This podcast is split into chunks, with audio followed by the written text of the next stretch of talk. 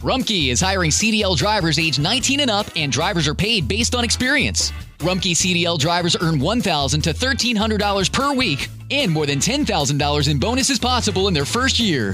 Rumkey drivers are home daily, work in a recession resistant industry, receive great benefits and performance incentives. Start a lucrative career and apply now at rumkeycareers.com. Equal opportunity employer restrictions apply. Te preocupas por tu familia, entonces ¿por qué darles solo huevos ordinarios cuando pueden disfrutar de lo mejor? Egglands Best, los únicos huevos con ese delicioso sabor fresco de granja, además de la mejor nutrición como 6 veces más vitamina D, 10 veces más vitamina E y 25% menos de grasa saturada, además de muchos otros nutrientes importantes. Así que ¿por qué no darles los mejores huevos? Porque la manera en que cuidas a tu familia no tiene nada de ordinario, solo Egglands Best. Mejor sabor, mejor nutrición, mejores huevos. Apocalipsis habla del anticristo y de su cómplice el falso profeta, quien tendrá cierta autoridad eclesial y política. Se le ve como cordero y dragón que simboliza un fingir de humildad y mansedumbre. Su influencia podría engañar a muchos cristianos, pero el falso profeta tiene sus días contados. ¿Quién es el falso profeta que se menciona en Apocalipsis? Nadie sabe con certeza quién es, pero sí sabemos que tendrá un poder asombroso en el periodo de la gran tribulación. Bienvenido a En Contacto, el Ministerio de Enseñanza Bíblica del Dr. Charles Stanley, quien hoy continúa su estudio sobre Apocalipsis y nos enseña más acerca del falso profeta. En el capítulo 13 de Apocalipsis se nos habla acerca del anticristo, qué clase de carácter tendrá, y qué hará durante el período de la tribulación. Y ahora quisiera pasar a la segunda parte de dicho capítulo, ya que el anticristo tiene un cómplice en su trabajo y en sus tentativas. Así que vayamos al capítulo 13 y veamos lo que dice en el versículo primero. Me paré sobre la arena del mar y vi subir del mar una bestia que tenía siete cabezas y diez cuernos, y en sus cuernos diez diademas, y sobre sus cabezas un nombre blasfemo. Y ahora leamos a partir del versículo once, el cual dice así, Después vi otra bestia que subía de la tierra, no del mar, y tenía dos cuernos semejantes a los de un cordero, pero hablaba como dragón, y ejerce toda la autoridad de la primera bestia en presencia de ella, y hace que la tierra y los moradores de ella adoren a la primera bestia cuya herida mortal fue sanada. También hace grandes señales de tal manera que aún hace descender fuego del cielo a la tierra delante de los hombres, y engaña a los moradores de la tierra con las señales que se le ha permitido hacer en presencia de la bestia, mandando a los moradores de la tierra que le hagan imagen a la bestia que tiene la herida de espada, y vivió. Y se le permitió infundir aliento a la imagen de la bestia, para que la imagen hablase e hiciese matar a todo el que no la adorase. Y hacía que a todos, pequeños y grandes, ricos y pobres, libres y esclavos, se les pusiese una marca en la mano derecha o en la frente, y que ninguno pudiese comprar ni vender, sino el que tuviese la marca o el nombre de la bestia, o el número de su nombre. Aquí hay sabiduría. El que tiene entendimiento, cuente el número de la bestia, pues es número de hombre, y su número es 660 y Pues bien, Juan habla aquí de una segunda bestia, y al tratar de identificar quién es esta segunda bestia, resulta que se trata del líder de la iglesia apóstata. Y usted dirá, ¿cómo lo sabe? Pues examinemos este pasaje un momento para tratar de identificar a este falso profeta. Usted recordará que Juan dice que la primera bestia sube del mar y la segunda sube de la tierra. Pues bien, yo no creo que uno deba ser dogmático acerca de estas cosas, pero algunos suelen interpretar esto diciendo que la primera bestia sale de la muchedumbre de la gente, mientras que la segunda sale de la tierra y quizás se trate de un judío. Esta es una posible interpretación, pero lo importante es que ambas bestias son distintas y una de las diferencias está en su autoridad. Por ejemplo, la primera bestia tenía siete cabezas y diez cuernos con diez diademas en ellos, y sobre sus cabezas había nombres blasfemos. Ahora bien, la idea de cuernos habla de autoridad, y la segunda bestia solo tenía dos, los cuales dice aquí que eran semejantes a los de un cordero, y además hablaba como dragón, lo cual es una mezcla de la autoridad de los cuernos y el cordero. ¿Y quién es llamado cordero? Jesús.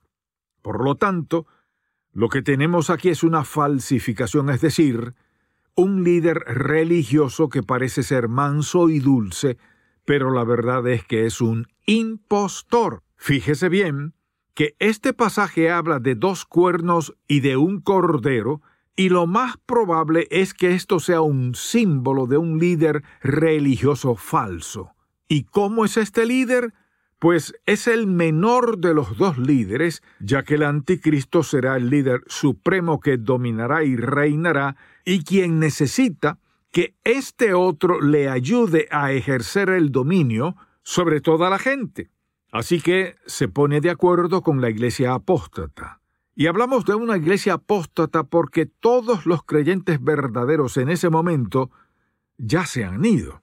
Lo único que queda ahora son los creyentes falsos, los impostores, aquellos que pretenden ser creyentes y seguidores de Jesús, pero que nunca han nacido de nuevo. Se han quedado aquí y habrá muchos otros que se les unirán ya que no conocen la verdad ni la han escuchado, de manera que se dirigirán hacia esta iglesia apóstata. Así que entonces tenemos un falso líder religioso quien pretende ser seguidor de Dios y también ser auténtico, pero la verdad es que trabaja en armonía con el anticristo con el fin de ayudarlo a poner todo y a todos bajo su control. ¿Cuál es entonces el propósito básico del falso profeta? Hacer que los demás adoren al anticristo. Veamos de nuevo lo que dicen los versículos 12 y 13. Y ejerce toda la autoridad de la primera bestia, es decir, una autoridad delegada, en presencia de ella, y hace que la tierra y los moradores de ella adoren a la primera bestia, cuya herida mortal fue sanada. También hace grandes señales, sus actividades son, en primer lugar, los milagros, de tal manera que aún hace descender fuego del cielo a la tierra delante de los hombres. Y bien, al señalar aquí que hace grandes señales, lo que hace son cosas que la gente no se puede explicar, por lo cual dicen, tiene que ser un milagro. Y ahí tenemos a Satanás un engañador por naturaleza, y en el capítulo 8 de Juan dice que es padre de mentira, o sea, padre de todo engaño.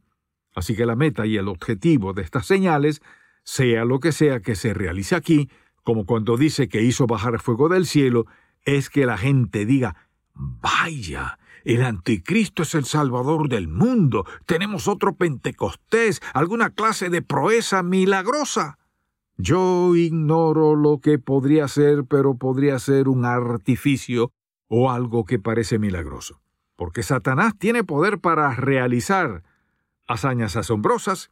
Mire, si usted fuera Satanás y quisiera engañar al mundo, comenzaría por la iglesia. No comenzaría por el mundo de la política, sino por la iglesia para que la gente crea y diga, este es Dios, esta es la mano de Dios, y cualquiera que lo llevara a cabo sería el representante, el profeta de Dios. Amable oyente, antes de creerle a alguien, incluso a mí, más vale que lo compruebe con la palabra de Dios. Y si la palabra de Dios no lo dice, entonces no lo crea. Mire, hay algunas cosas que yo no entiendo y no puedo ser para nada dogmático al respecto. Por eso, antes de creerle a alguien, pregúntese lo siguiente. ¿Qué dice la palabra de Dios acerca de esto? Y si es contradictorio con respecto a la palabra de Dios, no puede seguir a alguien que está enseñando algo que no está de acuerdo con la escritura. Sin embargo, me asombra la gente que dice, Sí, soy creyente, creo en Dios. Pero van en tropel hacia estas cosas. ¿Por qué? Porque la carne quiere ver algo extraordinario. Jesús no es suficiente. Sin embargo, yo creo que sí lo es. Lo que pasa es que, por alguna razón, no es suficiente, ya que no satisface la curiosidad ni satisface el deseo de lo milagroso.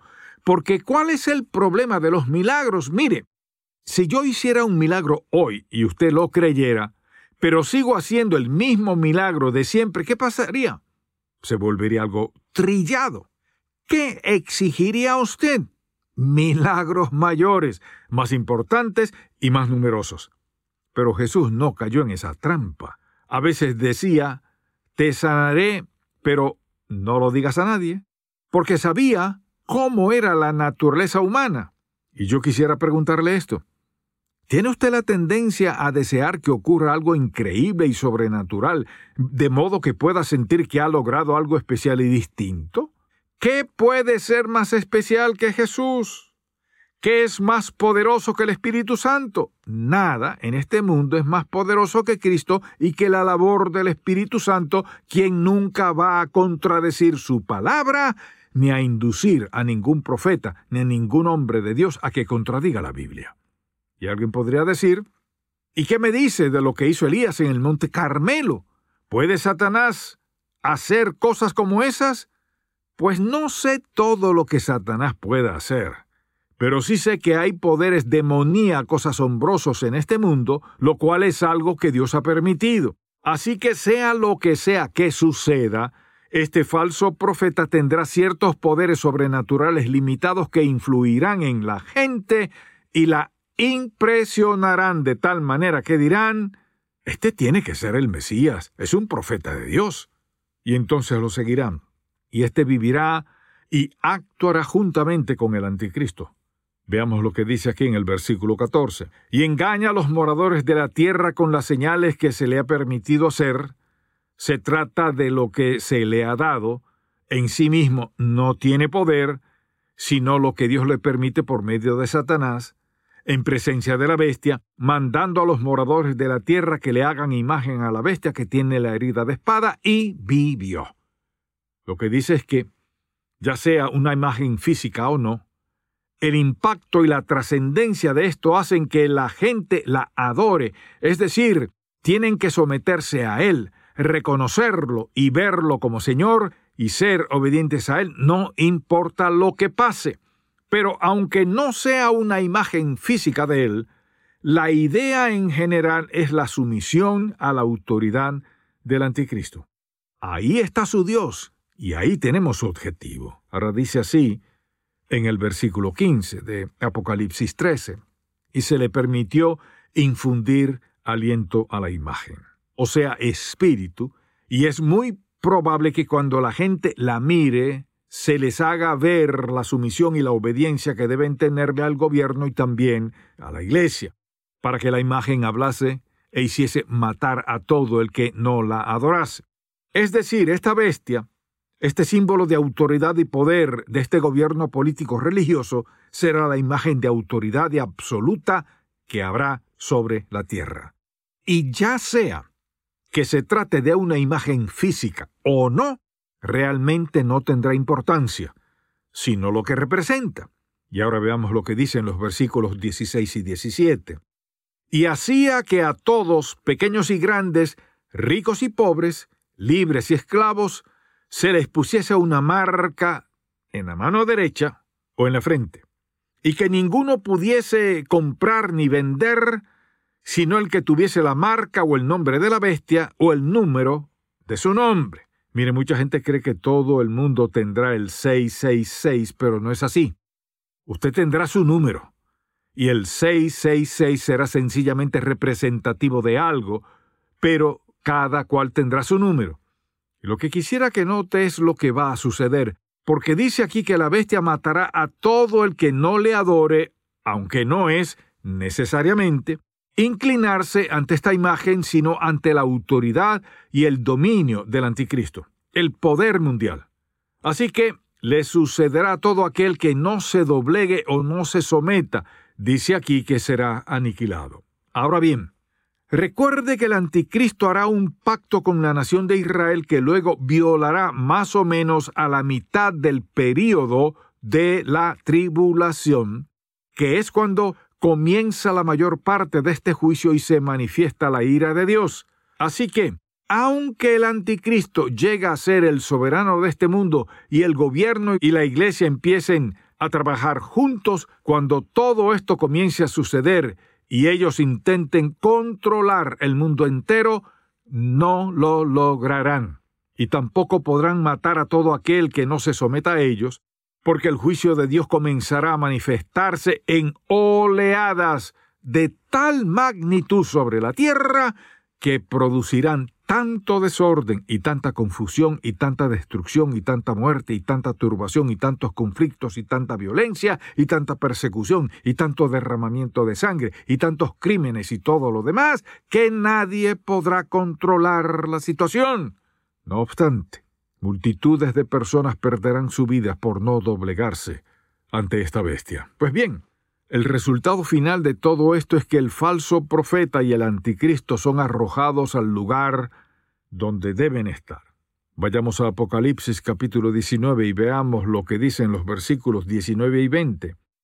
Y vi a la bestia, a los reyes de la tierra y a sus ejércitos, reunidos para guerrear contra el que montaba el caballo, o sea, Cristo, y contra su ejército. Y la bestia fue apresada, y con ella el falso profeta, ahí tiene el poder político y el poder eclesiástico, que había hecho delante de ella las señales con las cuales había engañado a los que recibieron la marca de la bestia y habían adorado su imagen. Estos dos fueron lanzados vivos dentro de un lago de fuego que arde con azufre. Así que el falso profeta y el anticristo se irán al infierno y serán atormentados con fuego por la eternidad. Y amable oyente, jamás habrá ningún líder político o religioso que pueda ordenar y dominar este mundo. Y es que, justamente, cuando estos creen que están a punto de lograrlo, Dios envía sus juicios sobre esta tierra tal como vimos en los capítulos 6 al 10. Y todos los que intenten hacer eso acabarán con el mismo problema, confusión, porque Dios no lo permitirá. Solo habrá paz cuando Jesucristo venga al final de este periodo de tribulación, y entonces acabará con todo el mal y con todo lo que se opone a Dios, y establecerá su reino terrenal donde será el Señor. Solo entonces habrá paz, solo entonces habrá dominio y solo entonces habrá lo que el hombre trata de hacer según su propia naturaleza carnal y no ha podido. Ahora bien, puesto que nosotros no estaremos en nada de eso, y todo eso ocurrirá después de habernos ido, ¿cuál es nuestro trabajo? Pues nuestra responsabilidad es predicar el Evangelio, enseñar la palabra de Dios y procurar que se salve tanta gente como sea posible. Y no importa ¿Qué más hagamos? Esa es nuestra responsabilidad primordial y lo que Dios espera de nosotros. Mire, Dios nunca nos dijo deben tener una super iglesia. Más bien dijo, deben llevar a cabo la gran comisión. Ahora bien, si bastante gente se reúne para hacerlo, perfecto. Pero nuestro objetivo nunca puede ser una super iglesia, sino cumplir la gran comisión.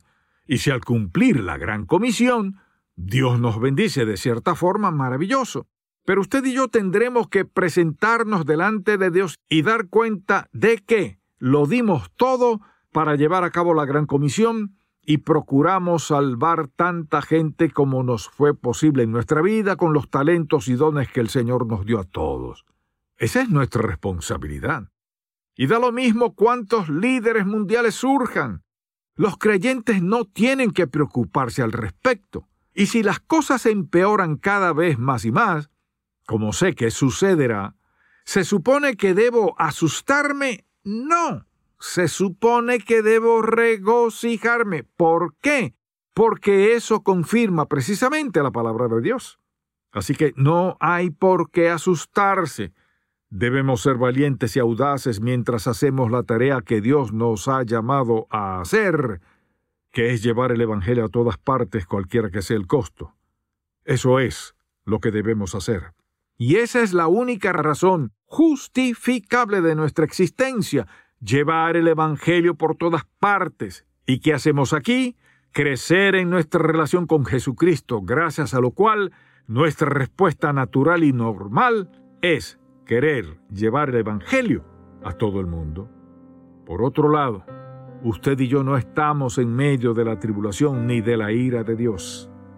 Hay persecución, sí, pero no se trata de la ira de Dios.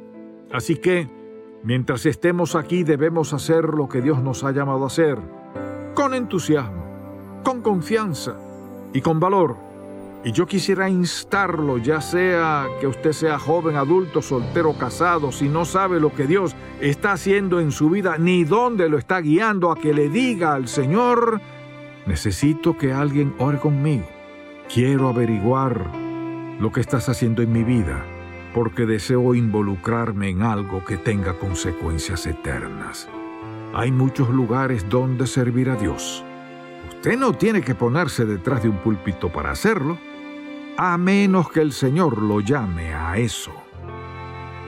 Gracias por escuchar En Contacto el Ministerio de Enseñanza Bíblica del Dr. Charles Stanley está confiando su futuro en algo que no es duradero o está confiando en alguien que estará con usted en la eternidad. Escuche más acerca de este tema en la edición para hoy de Un Momento con Charles Stanley si desea adquirir el mensaje de hoy, El falso profeta, el cual forma parte de la serie El Rey Venidero, estudios sobre Apocalipsis, llámenos al 1-800-303-0033 dentro de los Estados Unidos y Puerto Rico o visite encontacto.org. A pesar de que la vida pueda dar giros inesperados, Dios le creó para desempeñar un papel importante en su reino. Quizá no se haya dado cuenta de lo mucho que Dios desea trabajar en usted y usarle para impactar a otros. El propósito de Dios para su vida. El devocional más reciente del Dr. Charles Stanley. Disponible por encontacto.org diagonal libros. Nuestro marcalibros de oración Libertad le ofrece una oración para la mañana y otra para la noche, con pasajes bíblicos que le animarán a orar sin cesar. Este marcalibros gratuito le recordará que aunque usted no controle su día a día, la oración puede guiar su camino. Es imposible comenzar o terminar bien el día sin orar. Si desea solicitar el suyo y otro para regalar, visite en contacto.org diagonal gratis o llame al 1-800-303-0033. Cuando esté ante Dios, Él podrá reconocerlo como su Hijo perdonado. A continuación, la visión para hoy de Un Momento con Charles Stanley. Ninguna relación humana puede garantizarle o asegurarle nada a usted como lo puede hacer Jesucristo. Si aún no lo conoce como su Salvador, si nunca ha confiado en Él, entonces usted lo ha rechazado, está viviendo separado de Él está tomando sus propias decisiones sin contar con él. Quizás usted diga, bueno, es que no estoy haciendo nada malo, me va muy bien en mi vida profesional, tengo muchos amigos y tengo suficiente riqueza, no necesito nada de Dios. Permítame hacerle una pregunta. Cuando su corazón dé el último latido, ¿de qué servirá todo eso que tiene? ¿Cree que su dinero o algunas de sus relaciones o su prestigio le darán la entrada al cielo? Escuche bien, nada de eso cuenta. Cuando usted esté parado en el juicio de Dios, solo una cosa será importante. En el juicio de los santos el asunto de la salvación ni siquiera estará allí, porque eso ya ha sido resuelto. El asunto entonces es la recompensa que va a recibir a causa de las obras que ha hecho. Sin embargo, si usted está parado en el juicio del gran trono blanco, el tema de la salvación estará allí. Mire, después de haber rechazado a Jesucristo, todo lo demás que usted pudo haber hecho es absolutamente nulo y sin efecto. Si el mensaje de hoy ha impactado su vida, visite encontacto.org y aprenda más de las enseñanzas del Dr. Stanley. Mañana el Dr. Stanley continúa con la serie El Rey Venidero, estudios sobre Apocalipsis, y nos enseña acerca del regreso de Cristo.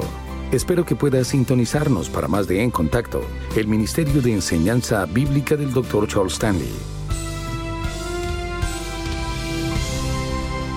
Este programa es una presentación de Ministerios en Contacto, Atlanta, Georgia, y permanece en esta estación gracias a sus oraciones y donativos.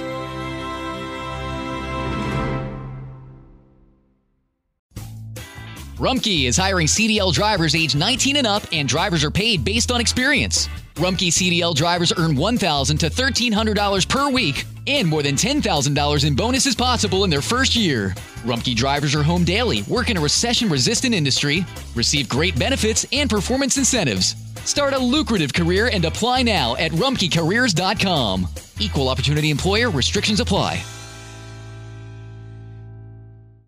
Este verano, si buscas productos que hidraten y que te den una piel firme sin gastar una fortuna, cuenta con Olay. Primero elimina las impurezas con el limpiador Olay Collagen Peptide 24 Cleanser. Después aplica el hidratante Olay Collagen Peptide 24 Moisturizer en el lindo frasco blanco. Es libre de fragancia y en solo dos semanas notarás una piel más firme. Prepárate a lucir tu mejor rostro. Ahora obtén 2 dólares de descuento en ambos productos. Encuéntralos en tu tienda más cercana y en olay.com.